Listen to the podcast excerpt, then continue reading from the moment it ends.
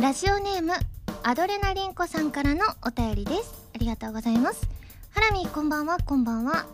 先日窓を極めたハラミーが新しくトリニティ8として加入されたそうですね。ハラミーは一体どのような窓のテーマを極められたのでしょうか？またリリス先生ともすでに会われたそうですがその時の会話を再現していただけますか？再現が入ってる。ぜひよろしくお願いしますといただきました。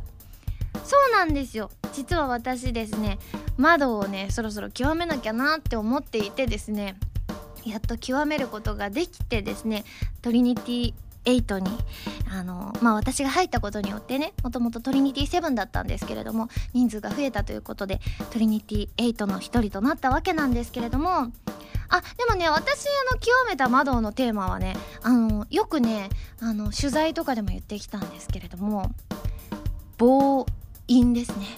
私あの今日もですね1.5リットルのお水をですねずっと持ち歩いていたんですけれども。なので私はあれ？でも自分と程遠いものをテーマを研究するわけだから私が暴飲だったら暴飲なわけない。いやううん。でもねあの特例としてですねいいよってトリニティセブンのみんながあの、まあ、自分の好きなものをこう突き詰めるっていうのも大事だよねって結構皆さん言ってくれたんですよ。だから自分の好きなお水。でお水を飲みまくってる私。その私が暴飲のテーマを研究しているんですけれども。えリリス先生との会話ですか？はい。ちょっと待ってくださいね。どんな会話だったか今思い出さないといけませんからね。はいはいはいはい。ちょっともうだいぶ前だったんですよね。なんだかんだ半年ぐらい前に遡ってしまうのでちょっと会話がねおぼろげなのでまあちょっと一瞬になると思いますけれども、えー、じゃあちょっと会話をちょっと再現してみたいと思います。ちょっとだから私もあのリリス先生のモノマネをさせていただきますね。では参ります。こんにちは。はじめまして。原由美です。あの、今日からトリニティ8に加わらせていただきました。え、ふつつかものですが、ぜひぜひよろしくお願いします。よく来てくれましたね。私がちゃんといろんなテーマを教えてあげますから、ぜひぜひトリニティ8として一緒に頑張りましょう。ありがとうございます。頑張ります。というわけで今週は原由美のトリニティエイトラジオ。改めましてこんばんは原由美です。原由美のまるまるラジオ略してはらまるこのラジオは毎回皆さんのお便りによってタイトルを変えるというちょっと変わった内容になっています。ということで。いやードキドキしました。そっか逆のことをそっかやんなきゃいけないから逆のことっていうとむしろ食べないとか飲まないとかになるからって言ったらなんか日本語的に何て言えばいいのか難しい部分はありますよね。ん？あ断食？あそっか。断食か。無理ですね断食を。ねえ。ちょっと断食を極めることはできないんですけれども。今回はですね、えー、なんとトリニティセブンのコラボ会となっておりますので、えー、ゲストに内田彩さんがいらっしゃいますのでいろんなお話を聞いていきたいと思います。ではまずですね普通お宝ご紹介していきますね、えー、ハンドルネームエッフェル塔さんです。ありがとうございます。ハラミーさんこんにちは。こんにちは。ファーストソロライブのブルーレイ &DVD の発売決定おめでとうございます。ありがとうございます。自分はファーストソロライブには参加できず映像化を心待ちにしていたので本当に嬉しいお知らせでした。そして大阪でのバースデーライブの開催決定こちらもおめでとうとうございます。ありがとうございます、えー、自分は東京在住なのですが土曜日なら仕事を休まずに遠征できるので開催が土曜日でよかったです。残念ながら大阪を観光する時間はなさそうですがライブを堪能してハラミーさんの大好きな551の豚まんを食べてこられればいいなと思っています。1月から大きな楽しみが2つもあって2015年も良い年になりそうです。それでは失礼しますといただきました。そうですね。先日「えー、はらまる」の中でも緊急告知の中でお伝えしましたがなんとソロライブが、えー、また開催されることになりましてそれがなんとねお誕生日から近いということでバースデーライブでございます。しかも地元大阪での開催ということでですねね今まではねあの両親とかは東京でもよくライブに見に来てくれてたんですけれどもおばあちゃんとかね親族とか普段呼べない親族とかお友達とかもたくさん呼びたいなというふうに思っているのですごくねアットホームで楽しいライブにできたらなと思っておりますのでですねぜひぜひ皆さんふるってご参加いただきたいなというふうに思います。そしてねファーストソロライブのブルーレイ &DVD も発売ということでですね今回ねコメンタリーもつくということなのでですねきっとまあ私かなりのあの量を喋らせていただくと思います。今までねコメンタリーさせていただいたことはありますけれども自分が出てるシーンとかだったりするのであのね短かったりもしたんですけれども今回はがっつり語れるんじゃないかなと思っておりますのでぜひぜひそちらも楽しみにしていただきたいなと思います、えー、その他、えー、ファーストソロライブとバースデーライブに関するメールたくさんいただいておりましてお名前だけご紹介します、えー、エナドリ不足さんルキさん75さんタキューさん ZNT さん熊川 P さんまや P ちゃん部屋が熱いさんゆずんさんシムーンさん蛍光イエローさんニフルさんあかるさんかぼすサワーさんショポロディダスさんりょうさん福地さんおどんさん勝利さんデザイアさんスリップさんハシピーさんなどなど他にもたくさんいただきました。皆さんありがとうございます。続いてラジオネーム三河ナンバー P さんからいただきましてありがとうございます。原さんこんばんは。こんばんは。初めてメールさせていただきます。ありがとうございます。8月に原さんのファンになったばかりの三河ナンバー P と申します。ありがとうございます。先日は、えー、刈谷へお越しくださりありがとうございました。刈谷イベントではライブと握手会に参加しました。握手会ではいろいろと話す内容を考えていったのですが原さんに手を握ってもらった瞬間に話したかったことを全て吹き飛びあーっとえー、っととテンパってしまいうまく話せなかったのが残念です。でも最後に新しいヘアスタイルを可愛いと言えただけでも良かったです。えー、握手している時に「はらまるラジオ」も聞いてくださいねと原さんがおっしゃっていたので今回初めて拝聴しました。初めて聞いた「はらまるラジオ」が千秋さんがゲスト会ということで少し刺激が強かったですが原さんと千秋さんの息の合ったトークを楽しませていただきました。これからも毎週土曜日の楽しみにさせていただきますねといただきました。ありがとうございます。ねあのイベントを機に「はらまる」を聞いてくださってなおかつメールまでくださるってすごい嬉しいですね。でも初めての回が千秋さん回って確確かにいつもとちょっとね異色な感じの回だったかなというふうには思うんですけれどもこれからもぜひぜひですね継続して聞いていただけたら嬉しいです。でその他カリアメールいただいておりまして、えー、ガムさんケイネさん他たくさんの方からいただきました。皆さんありがとうございます。続いてダークさんですありがとうございます。ハラミンスタッフの皆さんこんばんは。こんばんは。私は先日行われたライブ 5PB に参加してきました。ハラミーはローズ・オン・ザ・ブレストと虹色の2曲を歌ったわけですがその中でも虹色が初披露ということで自分自身も聴けてすごく嬉しかったです。曲自体もとても素晴らしくとても好きになりました。さらに7色に輝くサイリウムの海、えー、虹色を歌った時は客席もとても綺麗でした。そしてそしてハラミーの衣装さまざまな色が使われていて虹色にぴったりだと思って見ていました。もしかするとあの衣装はファーストライブでも着ていた衣装ですか？個人的にとてもお気に入りです、えー、ハラミは初めてライブで虹色を歌った感想はどうでしたか？ぜひ教えていただきたいです。といただきました。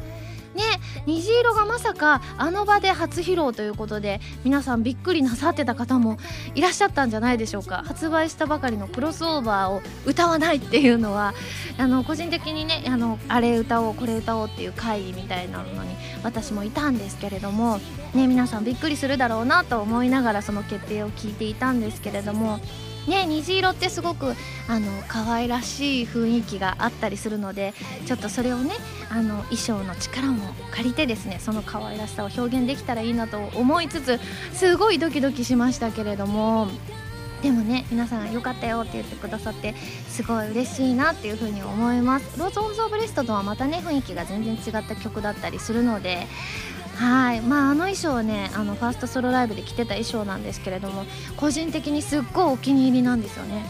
でもなんかちょっと痩せた気がするって思いました。前にあれを着てた時よりも。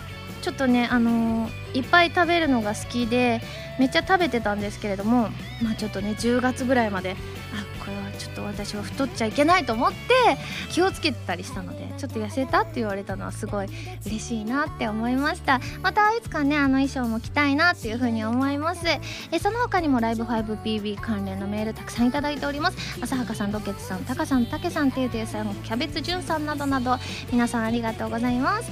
では続いてハンドルネームとりさんです。ありがとうございます。ハラミこんばんはこんばんは。昼間にイヤホンを水没させてしまったとブログで拝見し自分も幾度となく大切なものを水没させてしまった経験がありその辛さはよく分かっているつもりなのでとても心配していました。そして先ほどブログを見ると無事復活したとのことで何よりですといただきました。ねびっくりしました。私よくあの携帯電話を水没今までさせてきて iPhone もデジカメもいろんなものを水没させてしまってたんですけれども大切なもうね3年ぐらい使ってるイヤホンをですねあの花丸うどんでうどん食べようと思って本当に食べようと思ってこのイヤホンを取った瞬間に左の L の方がピョンって入ってっちゃったんですよ。スープの中に。ででも大丈夫だろうってなんか思ったんですよ私の中で。あのイヤホンってそんななんか水に濡れて壊れるものじゃないっていう風に思ってでも一応念のため聞いておこうと思ってまあその段階で音楽もあ一回止めてたんですけれどもあの一応右耳左耳を両方スチャって装着して再生してみたらなんと水没させた左側から聞こえなくなってたのではあってショックだったんですよ。もうそれだってあの何年も前に買ったやつだからもう今売ってませんし多分ネットとかでも売ってないんじゃないかな分かんないんですけどでもその後その今私が使ってる後継機種をあの電気屋さんであの視聴しに行ったんですよ。でもやっぱり聴き比べても今自分が持ってるイヤホンの方が音が断然好きだったんですよ。なんかクリアに聞こえるような気がして。だからもう手に入らないと思ってたのもあってどうしようと思って。で多分そのイヤホン多分1万ぐらいしたんですけれども多分修理にね確か1回修理出したことあるんですけどね5000円ぐらいかかるんですよね。で新しいのを買うかとかも迷いどころなのかもしれないけどやっぱり私はねそのねイヤホンを永遠に使いたいなと思うのでねあの5000円とかかかっても修理出しに行こうと思ってたんですよ。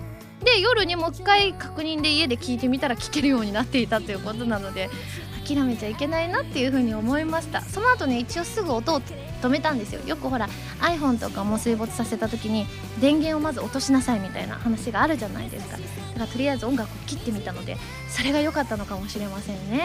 皆さんもぜひぜひ水没させたらですね電源落としてみてで数時間後に試してみたらもしかして復活するかもしれませんのでねぜひぜひ皆さんもあの水没はできるだけさせない方がいいんですが水没させた際にはですね参考にしてみてください。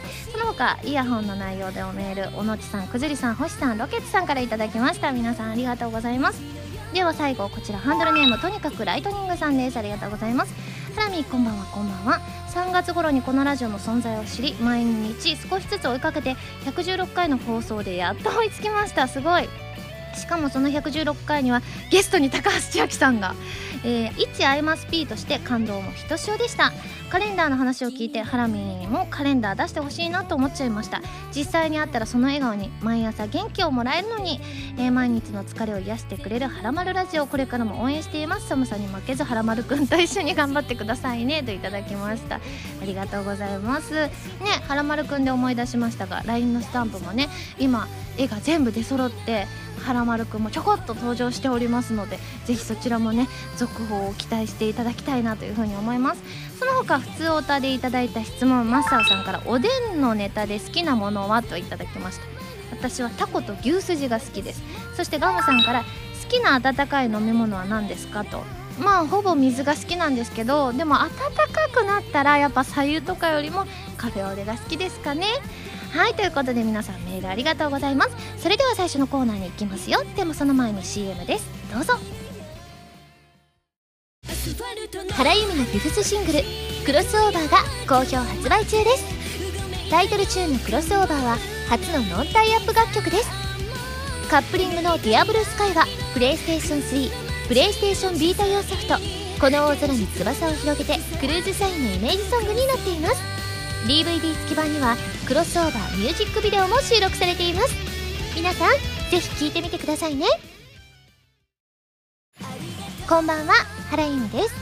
ゲームやエンタメの総合情報サイトファミツー .com では私のアーティスト活動の情報をどこよりも早くお届けします。もちろん「はらまる」も配信中ですよ。ブログの更新や予告映像の配信も行っていますのでぜひチェックしてくださいね。トリニティセブンリアライズ。今回の「はらまる」では2014年10月から絶賛オンエア中のテレビアニメ「トリニティセブン」とコラボしましてトリニティセブンならではのコーナーをお届けしていきたいと思います。私も浅見リリス役として出演しています。皆さん見ていただけてますでしょうか？そしてそんなスペシャルコラボにふさわしいゲストの方をお呼びいたしました。今回のゲストは神奈月ありん役の内田彩さんです。皆さんこんにちは。神奈月ありん役の内田彩です。はいよろしくお願いします。なんかこういうラジオとかでお話しするの初めてだね、はい、そうですね。ねドキドキだね。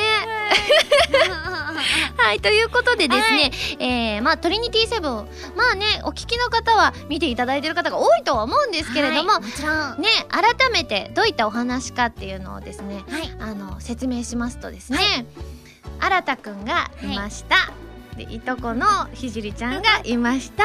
そう。で崩壊現象っていうあのちょっとこう不思議な現象に巻き込まれて、はい、ひじりちゃんが消えてしまいます。はい。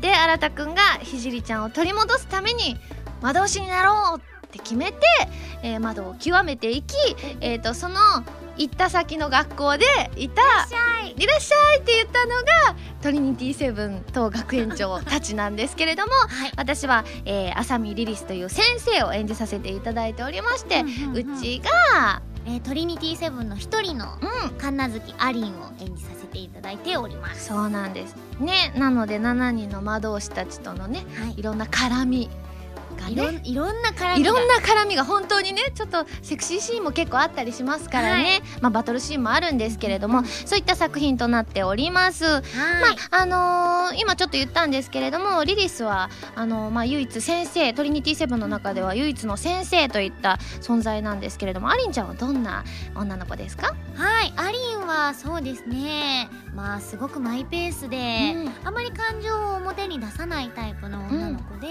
うん、まあでもある意味なんだろうな魔導に関しては、すごく研究熱心というか探求心が多くて、ねうん、まあ、魔導のためだったら、うん、その崩壊現象を引き起こしてまでも、うん、っていうぐらいの子なんですけど逆にそれ以外のことは無頓着というか、あまり興味が そう無頓着だよね、一見クールに見える、でも実はかなりの天然なんじゃっていうような女ですね、ね難しいのねっていうのが口癖でよく言ってるよね、はい、歌の中でも言っていますけれども。はい、はい。はい、でトリニティセブンに関してですね。皆さんからたくさんメールいただいておりますのでご紹介していきますね、えー、ハンドルネームくずりさんです。ありがとうございます。ハラミーそしてゲストの内田さんこんばんは。えー、お二方が共演されているアニメ「トリニティセブン」ですが無事にアフレコが全て終了したそうですね。お疲れ様でした。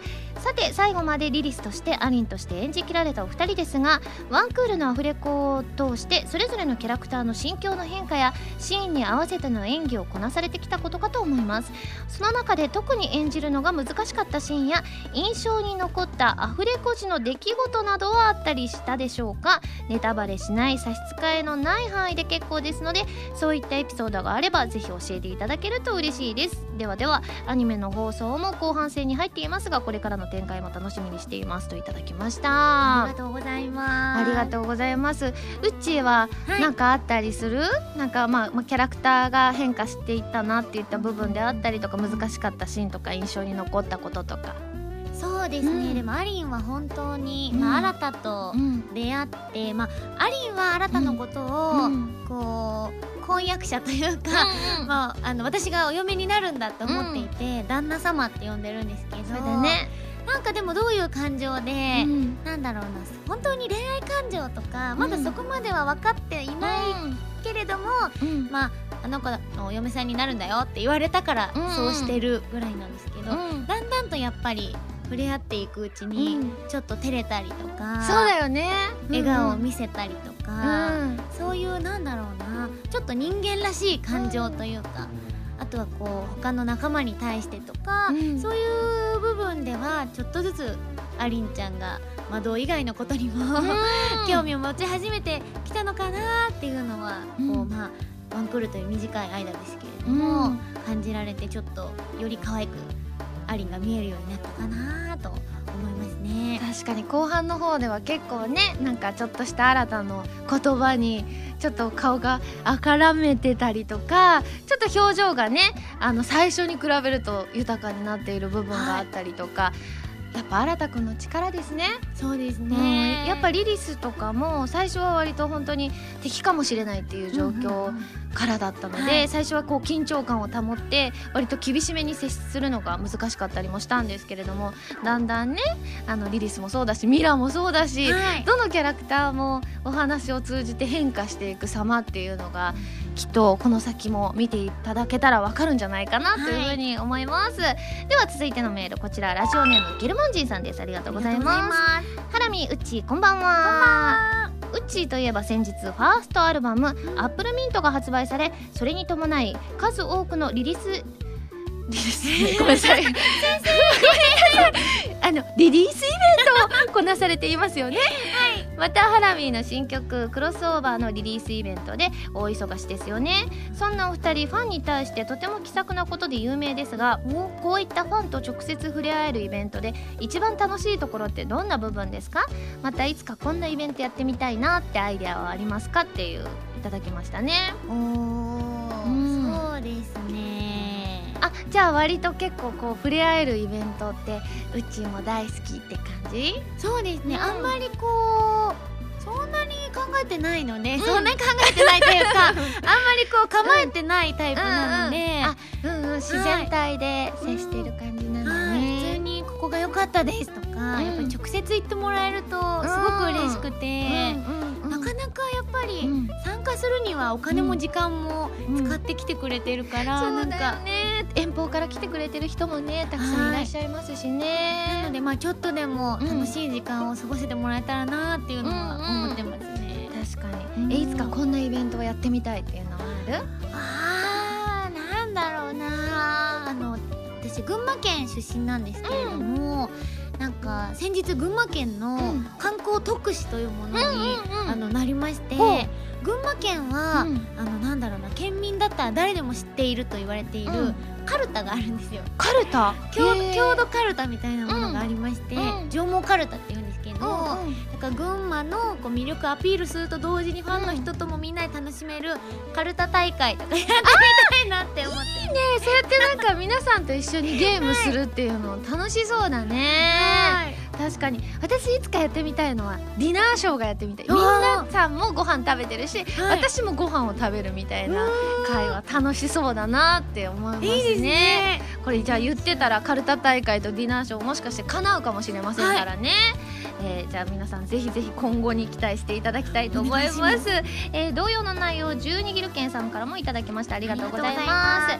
えー続いて熊川 P さんからのメールです。ありがとうございます、す。ハラミうっちーこんばんは。こんばんは。えー大好きなウッチーが大好きなハラマルに来ると聞いてメールさせていただきます、えーハラミーとウッチーといえばまず浮かぶのはやはりお水が大好きという共通点。はい。お二人のお水についてのこだわりやどうしてお水が大好きなのか二人にぜひ語っていただきたいです。ぜひよろしくお願いしますというのは夏美さんとポキーさんからもいただきました。ありがとうございます。ありがとうごウざいます。ッチーお水大好きなの？あれ？でも今お茶お水が入ってるそうで今持ってるのはコーヒーと、コーヒーと緑茶ですね。そう なんででも普段は結構お水をたくさん飲むってこと？あでもすごくなんだろうなお水に限らないかもしれないんですけど、飲み物が大好きで。わかる。はい、常に何かを飲んでいるっていうことが多くて、そうだよね。今も2種類飲んでるわけだからね。そっか。はい、でも本当にユミさんも、うん。お水をいつも大きいペットボトルを持ってるっていうイメージがすごくあるんですよ。うん大概いつも500で行くことはほとんどなくて今日持ってるのは1.5リットルなんですけれども、すごいまあ単純に1.5キロあるわけだから重かったりはするんですけれどもでもやっぱり大好きで。でもなんかうちお肌綺麗じゃない？で私もお肌褒められたりするから、はい、すごい綺麗です。そう。なんかもしかしてこういう水分を取るといいのかもしれないよ。あ、そうですね。潤うのかもしれないね。潤うのかもしれない。口から取った、あの水分がお肌にシュッていくのかもしれませんねね。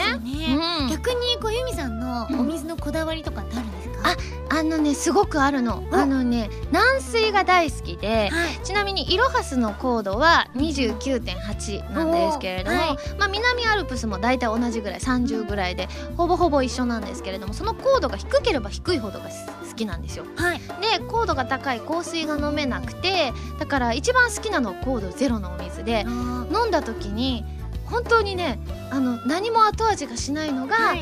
高度が低いやつなの。だから割とそう。エビアンさんとかはあんまり。ダメなのダメなのうちはいける？あ私結構大好きで。あ健康的だね。あはの結構モデルさんとかは香水飲むって言うじゃない、いなんかいろいろマグネシウムとかミネなんかそういうのがそう。そうそう入ってるかな入ってるミネラル的なものが入ってるらしいみたいな噂がありますからね、だからゲロルシュタイナーとかは。ゲロルシュタイナー？あ上手にねゲロルシュタイナーとか。何何それ？は結構高度が高いんですけど炭酸水なのであそうなんだ。飲みやすくて結構飲んだりしてます。あらじゃあうちは水以外お水が大好きというよりも水分が大好き。水分が大好き。ね、はい。なるほど。ありがとうございます。ではメール最後こちらハンドルネーム。ココメロさんです。ありがとうございます。原さん内田さんこんばんは。トリニティセブン毎週楽しく見ています、えー先日リリスとアリンが歌うエンディング曲「ビューティフルセンテンス」がついに発売されましたね。はい。初めて聴いた時からかっこいい曲だなと思い発売日がとても楽しみでした疾走感あるメロディーに歌詞がたくさん載っていて聴いていて爽快感がありますね。繰り返し何度も聴きたくなるくらいお気に入りの曲です。そこでビューティフルセンテンスに対するお二人の感想やレコーディング時のお話などあればぜひお聞きしたいですっていうのでエンディングに関するメール本当にたくさんいただいておりましてたけさんまささん美明ダさんひーさんゆう202さんたこつぼ軍曹さん数学さんのらるさんえーサボテンさんすっぴんボーイさんなどなど他にもたくさんいただいたんですけれどもどう？レコーディング時のお話とかなんか印象的だったこととかあった？いやーでもこれうん難しかったですよね、難しかったはい本当に今まで歌ってきた曲の中で一番難しかったかもって思うぐらい難易度の高い曲ですけれどもその分すごいかっこいいよね。はいめちゃくちゃかっこよくて、ちょっと張り切っていったんですけど、うん。やっぱりいかんせん早口なものでそう噛んじゃうよね。はい。何回もやり直しさせてもらったり。うんうん。あとはアリンがどちらかというと、うん。あまり感情を表に出さないというキャラクターだったので、うん。早口でアップテンポの曲をそうだよね。どうこうマイペースに歌うかっていううんうん。のにはちょっと苦労しました。確かに。でもなんかあれだよね。あの仕上がったのを聞いてはい、歌詞がお互いに違ったじゃない？はい、だからこうアリンと重なって聞いた時にあのアリンの口癖とかが入ってて、私なんかそこ違う歌詞で歌った気がするとか思ったりしてこれもまた斬新な試みだよね。なのでぜひ発売された CD にはうん、2人のデュエットバージョンとソロバージョンが収録されているので。そうなの。ぜひねはい。3つとも聞いてほしいよね。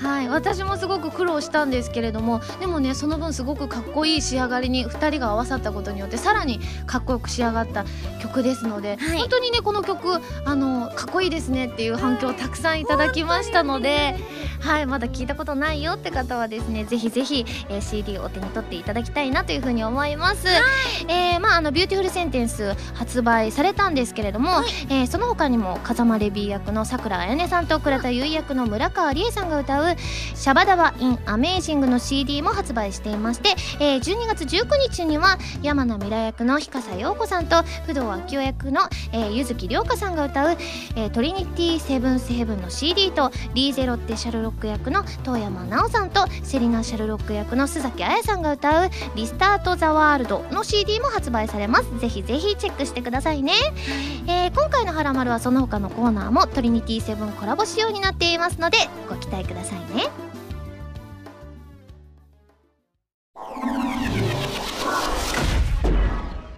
リリシュランこのコーナーは全国各地の名産などを私原由美が実際に食べて皆さんに広めていく「ユミシュラン」の特別版でございます。今回はウッチーと一緒にお届けしていきたいと思います。はい。まあねあのいつも名産を食べてあの星をつけるんですよ、はい。星2.7とか2.6とか言うんですけれども、うんうん。まあ、今回ねあの通常は星最大3つまでなんですけれども、まあ、トリニティセブンのコラボということでですね、最大で星はみ7つまで。7つまでで採点させていただきたいと思います。そうそうそう。そう。ということで今回のメーカーはですね、うん。カルビーのじゃがりこたこ焼き味大阪のメーカーでございますね。はい、これ食べたことある？実はあるんです。私も確かあった気がするぞ。でもまあ改めてねこう星をつけることはないと思いますので、は開けてみたいと思います。おゆみさん意外と大胆ですね。あれ？そっから開ける初めて見ました。違うのあれ？うーんあら？どうやってやってるのかな？えー、どうしよう。そっかそっかちょっと待ってね。いやここまで来るとどういう開け方なんですかね？えこれってち違う開け方あるのかな？あれ？ねえ気になるね。あここ。開いた開いたはいということで、じゃあうちどうぞありがとうございます。はい。じゃあ開けて食べていきましょう。はいまあじゃがりこはねよく食べますけれども、はい。たこ焼き味ということでね開きましたか？開きました。じゃあ食べましょう。いただきます、うんいい音。うん。あ美味しい。間違いないですね。ソースの味がよくしてますね。食べた瞬間ソースのなんか風味みたいなものがふわっと香ってきますけれども。うん醤油っぽい味もして美味しいですね美味しいですね。うん。あ美味しい。これなんかマヨネーズがなんかアクセントになっていて。美味しい。美味しい。うん。これはねえじゃあちょっと星つけてみますか？うん。うん。はい。ということで2人とも美味しくいただきましたので早速採点をしちゃいたいと思いますではうっちー今回はうっちーが採点してくれるということでですね。はい。それでは採点お願いします。リリシュランの評価は？星三つですおお三つ。いいですね。やっぱ星三つっていうとねあのよくあの番組でもねいいイメージですからね。最大七つだけれどもでも三つっていうのはやっぱいいことですからね。うんうん。はいということでですね。ちょっと言ってみたかったっていうのもあります。そうだよね。あの星三つっていうとすごく美味しいイメージになるからね。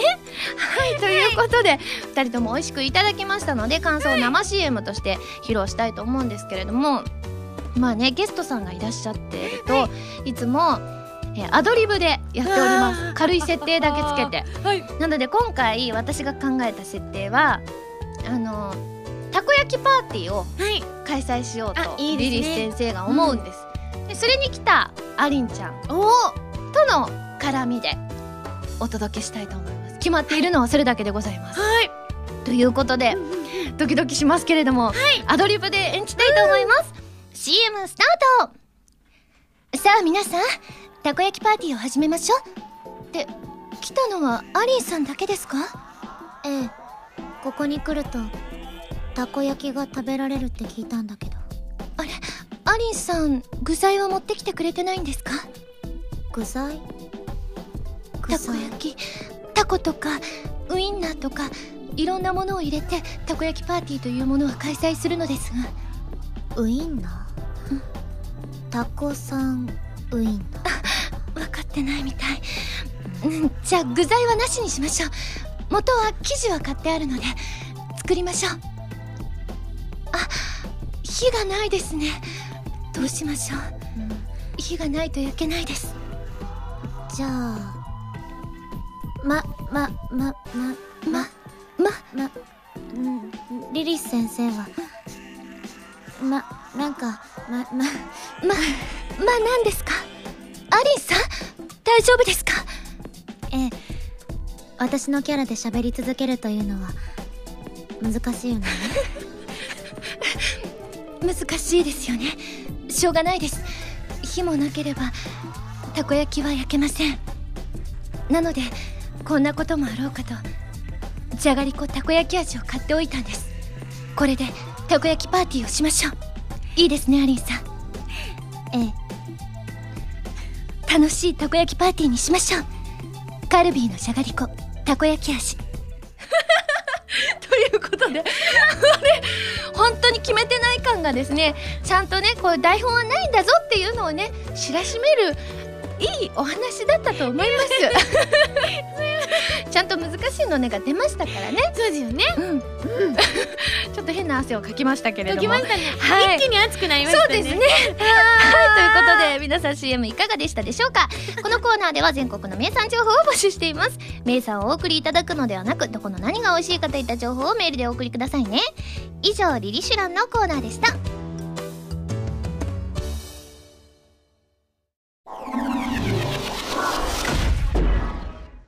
リリス先生の個人面談。はい。このコーナーは、リスナーの皆さんからいただいた悩みを私神奈月アリン役の内田彩が代弁して、リリス先生にお答えいただくコーナーです。はーい。おーリリス先生は私があ私が納得できる回答をお願いしまあー、うちは納得できる回答か。難しいね。しかも、どんなのが来てるか、まだ一切見せてもらっていないので、あドキドキしますね。すはいでそれでは早速読んでいきたいと思います。はーい。ルッキーさんからいただきました。ありがとうございます。リリス先生アリンちゃんこんばんは。こんばんは。ナイスバディなリリス先生にご相談があります。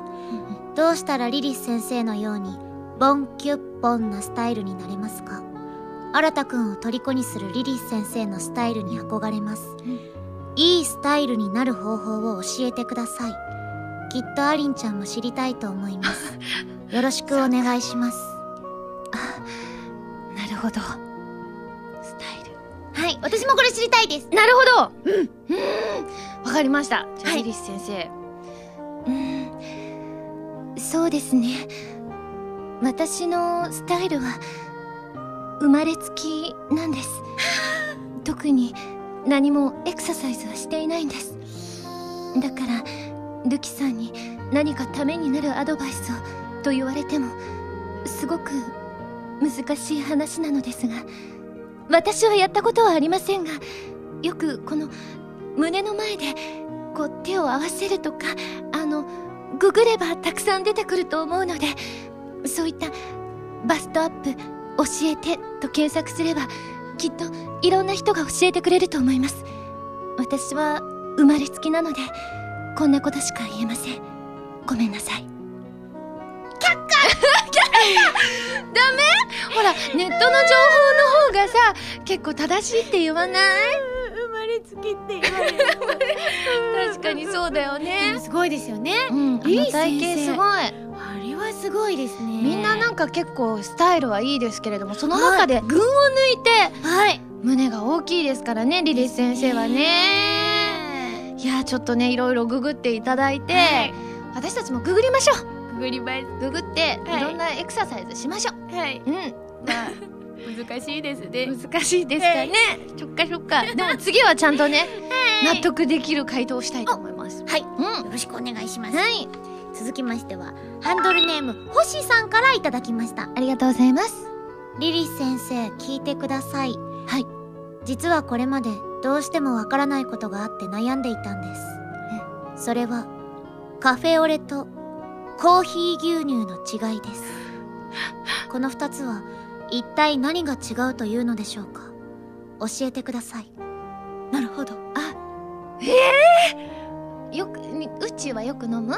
飲みます飲みます。私もよく飲む、はい。割と好き。でも考えたこともなかったけどあ先生ならわかるのかな？教えてリリス先生。そうですね。私もよく飲みますフェオレとコーヒー牛乳はコーヒー牛乳は最後に牛乳とつくので牛乳が主役なんです。だからコーヒーよりも牛乳が多いんです。カフェオレは最後に俺がつきます。だから俺が主役なんです。俺俺はカフェ俺俺は俺俺は俺はそうですね。きっとえっとコーヒーの部分のことを俺は指すのだと私は思います。だからコーヒーが主役俺が主役の方がカフェオレです。どうでしょうか？素晴らしい！やった素晴らしいです！よかった！わかりやすかったです。わかりやすかった？はい。そうだよね。俺が主役なんだ。そうだ最後につく方が、はい。こういうのは大概主役ですからね。うん。コーヒー牛乳は牛乳が主役カフェオレは俺が主役。そうしましょう。そうしましょう。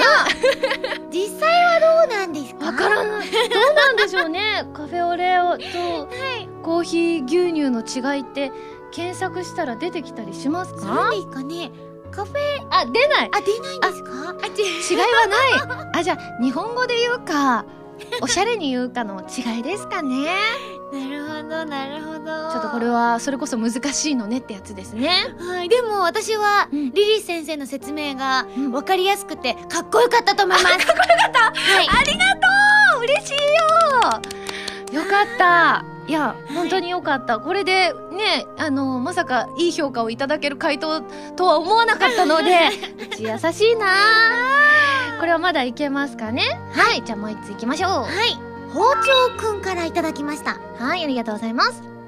リリー先生こんばんは。こんばんは。私は最近体調を崩しがちで体を冷やすとすぐに風邪をひいてしまいます。はい。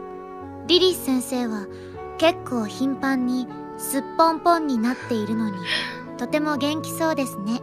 うん。風邪をひかないためにリリス先生がやっていることを教えていただけるでしょうか。お願いしますなるほど。わかりました。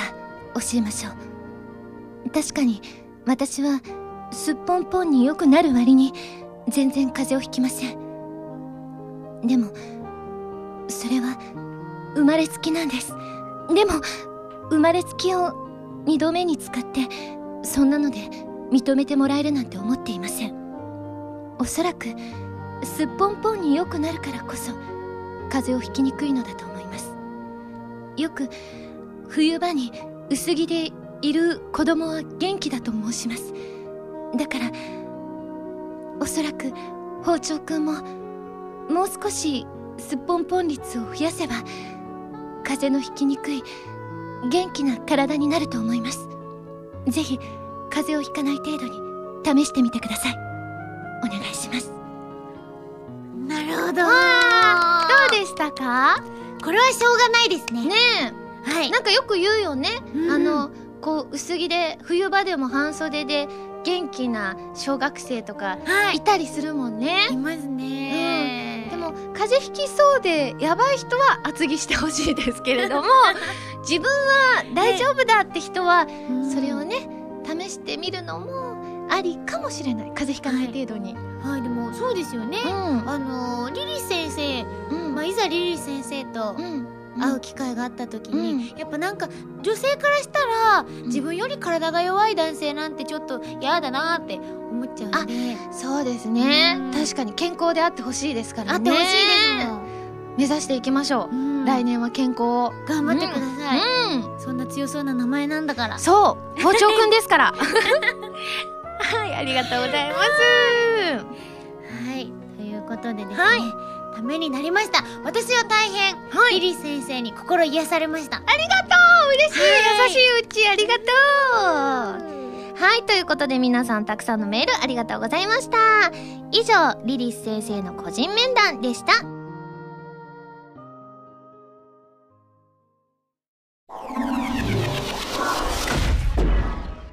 ラストクレスト栄翔デュエルこちらのコーナーはラストクレストすなわち究極魔導に達した私たちトリニティセブンがリスナーさんにいただいた長い呪文を引っかからずに3回読みどちらが綺麗に読めるかという分かりやすく言えば早口言葉のコーナーでございます。ちなみにですねちょっとはい。さっきね、カフェオレとコーヒー牛乳の違い。わからないってところでね、着地したと思うんですけれども、なんと調べてくださいましてスタッフさんが。えっとやっぱりコーヒー牛乳は牛乳が主役で、牛乳に、まあ、コーヒーをちょっと入れたものがコーヒー牛乳でカフェオレはだいたいコーヒーと牛乳の比率が半々だそうです。そういった違いがあるそうなので、まあ、牛乳大好きな人はコーヒー牛乳飲んで、うんうんうんまあ、両方同じぐらいだなって人はカフェオレをを選べばいいって感じだそうですよすすっきりしましたね。すっきりしましたね。よかった。俺が主役じゃなかったってことですね。確かに。半々だったってことですね。ね。優しいね優しい。そうだね。はいということでですね、こちらもメールたくさんいただいておりますので早口言葉参りたいと思います。ではですねまず私からじゃあ、1回目は挑戦しますので同じ、えー、と早口言葉を3回ずつ早口でまず私とで私が言ったらうっちーが言ってくださいね。ということでまずこちらいただいたのはハンドルネームうりぼうさんです。ありがとうございます。えーお二人が出演しているトリニティセブンにちなんでということで魔術師まず魔術えまず魔術書熟読。やばいよこれを3回続けて早口でということで。はい参ります。魔術師まず魔術書熟読魔術師まず魔術書熟読魔術師まず魔術書熟読熟読。危険。これ危険だよ。じゃあ次うち。先生なのに。先生神々だったよ。じゃあうち 挑戦してください。お願いします、魔術師まず魔術書術読。えてててえ魔術師まず魔術書あ？魔術師まずま 魔術師まず魔術書熟読はいということで二人とも挑戦しましたけれどもじゃあこれは一回ずつ勝敗決めますかね。これはちょっとどうなんでしょうか。引き分け。二人とも全然言えませんでしたからね。続いて、第2回戦ハンドルネーム南風パワーさんです。えっとし小車な小車な山え小車な山荘シャンソン山荘うわ難しい。ゆっくり言っても難しいですけれどもこれをじゃあ次はまずウッチーに、えー挑戦していただきたいと思います、大丈夫ですか？これな一回ちょっと言ってみる？小車な山え山山荘荘シャンソン山荘ですね小車な山荘って何ですかね？わかんない。造語かしらね。何でしょうか？これまた検索しなくてはいけませんけれども、まずではウッチーお願いします、小車な山椒シャンソン山椒小車な山椒戦争山椒小車な山椒シャンソン山椒 難しい。下におしゃれ山椒です。やばい難しいこれ照射な酸素？かいきますね。参ります。照射な酸素シャンソン山椒照射な酸素シャンソン酸素照射な酸素シャンソン酸素ということでちょっと一個間違いかけましたけれども勝敗はどちらでしょうか？引き分け、まあ、2人とも言えなかったですからね。ゲストに優しい、ゲストで あ今調べてくれました、はい。照射というのはですねすっきりと垢抜けしている様。俗っぽくなり洒落ている様です。なるほど。照射だからぞおしゃれな山荘ってことですね。照射だそうです。シャンソン山荘は勝者だよってことなんですかね。そうだと思いますね。シャンソン酸素まあ分かんなくなってきた。次行こうかな、これ最後でございます、えーラジオネームハットの彦さんです。いやこれ難しそう。右耳の2ミリ右にミニ右耳。っていう。の これも危険ですけれども。気持ち悪やばい。いきますね。はい。右耳の2ミリ右に耳右耳。右耳の2ミリ右に耳右耳。右耳の2ミリ右に耳右耳。あ右耳の2ミリ右に耳右耳言わなかった。じゃあ最後うち挑戦してみてください。これ絶対言えない。難しいね。はい。じゃあうちお願いします。右耳のミニミリ右に右耳右右耳の。右耳の2ミリ右に右に右耳。右耳の2ミリ右に右に右耳うちの髪型が可愛いからいいんじゃないかなこれは。じゃあ勝敗そういうのも込めてですね勝敗をつけていただきましょう。どちらが勝利ですか？ですよね。じゃあ最後の髪型がね可愛かった。これは私もあ思わず可愛いなって思っちゃったからうちの勝ちだよ よかった。喜んでるうっちーも可愛いですけど手を広げてブンブンね動かしてますけれども。ということで今回のラストクレスト A 賞デュエルはうっちーの勝ちということでございます。やった。はい。ということで盛りだくさんの内容でお届けしてきましたがそろそろ時間が迫ってきましたので、えうっちー何か告知などありますか？はい。はい。12月14日2014年12月14日のはい。アニメジャムに、はい。えー私たち2人もトリニティセブンと一員として出演しますので、はい。チケット好評発売中です。ぜひ皆さん遊びに来てください。お願いします。そして2014年12月19日に、トリニティセブンのブルーレイ &DVD が発売されます。こはちらは1巻ですかね。そうです、えーこれはリリス先生のうん。かっこいいかわいいジャケットに原作者のはい。先生の書き下ろし漫画などたくさん特典がついてきますので。そうなんです。はい、うん。皆さん予約してください。お願いします。そして私事なんですけれども、はい。えー11月12日に、はい。えーデビューアルバムとあなんトリニティセブンじゃない。アップルミントというアルバムを発売させていただきました、はい。ぜひぜひあのーまたアリンのキャラソンとは全然別の、あのー私を感じていただけると思いますのでぜひこちらもよろしくお願いします。はいということでうっちー今日はありがとうございました。ありがとうございました。トリニティセブン引き続きよろしくお願いします。以上ラストクレスト A 賞デュエルでした。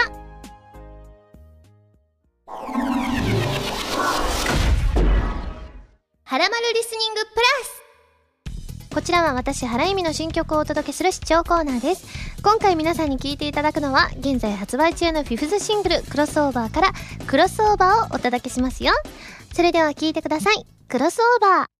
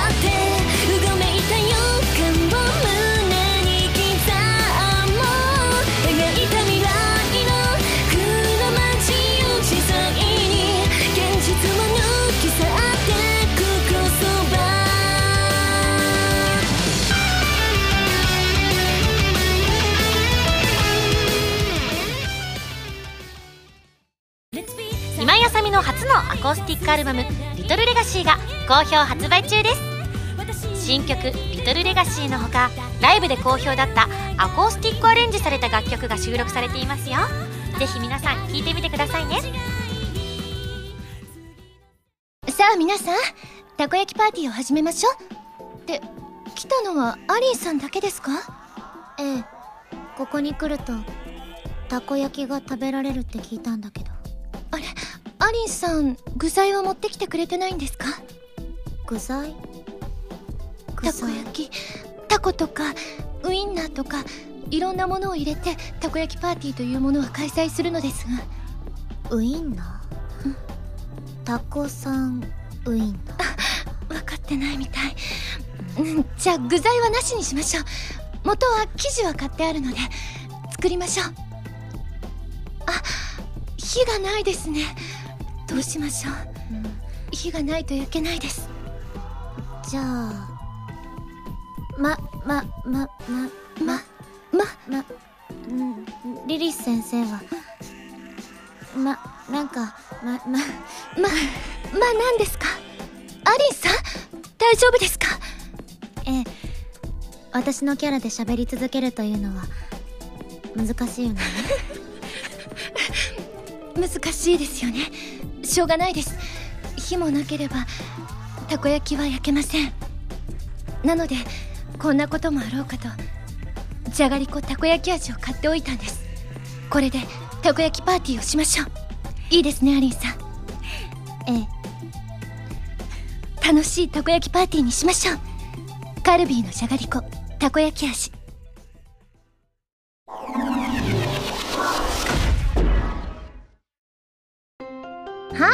です。今日はねうちが来てくれてコーナーをガラッと変えてお届けしましたけれどもいやー本当にここまでねコーナーがガラッと変わることがなかなかないので全部楽しいコーナーだったなと思います。トリニティセブン引き続きぜひぜひよろしくお願いします。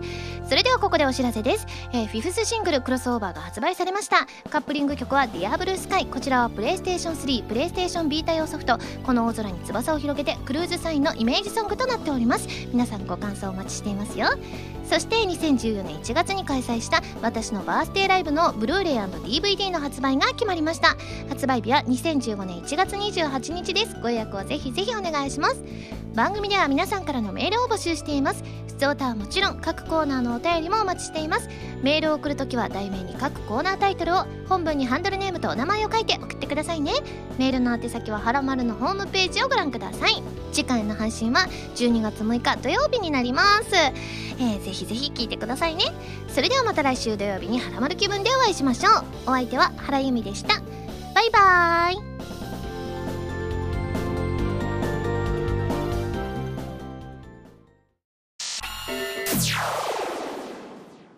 緊急告知。ハラマルとコラボをしていたスパイクチューンソフトさんのプレイステーションビータ用ソフト。世界征服に登場する私の不景姿のカードがなんと出来上がりました、えーこちらのカードのイラストなんですけれどもイノーバトルは日常系の中でのイラストなどで知られるお肉さんが担当されました。えーとカードのねプロフィールとかを私がねスタッフさんと一緒に考えました。カードの絵柄はですねまあねあの不敬姿ということでですね 最近ちょっと愛捨てを思い出したりはするんですけれどもなんとこちらの方が先に決まっていたということですごく運命だなというふうに思いますね。そしてあのね結構プロフィールとかもあさみさんが結構自由に面白く書いてらっしゃったのでそれを受けてちょっと私もねあのちょっと妄想しつつですねリアルな感じじゃなくちょっと面白い方向に寄せて、えー作らせていただきました。なので皆さんぜひ、えーこちらのカードを見てみてください、えーこの原由美カードなんですけれどもなんと「週刊ファミ通」12月4日発売号のダウンロードコンテンツ付録としてついてきます。ちなみに SSG とのコラボカードである今井あさみさんのカードは「えー週刊ファミ通」12月11日発売号のダウンロードコンテンツ付録になります。どちらもねここでしか手に入りませんのでぜひファミ通さんを買って手に入れてくださいね。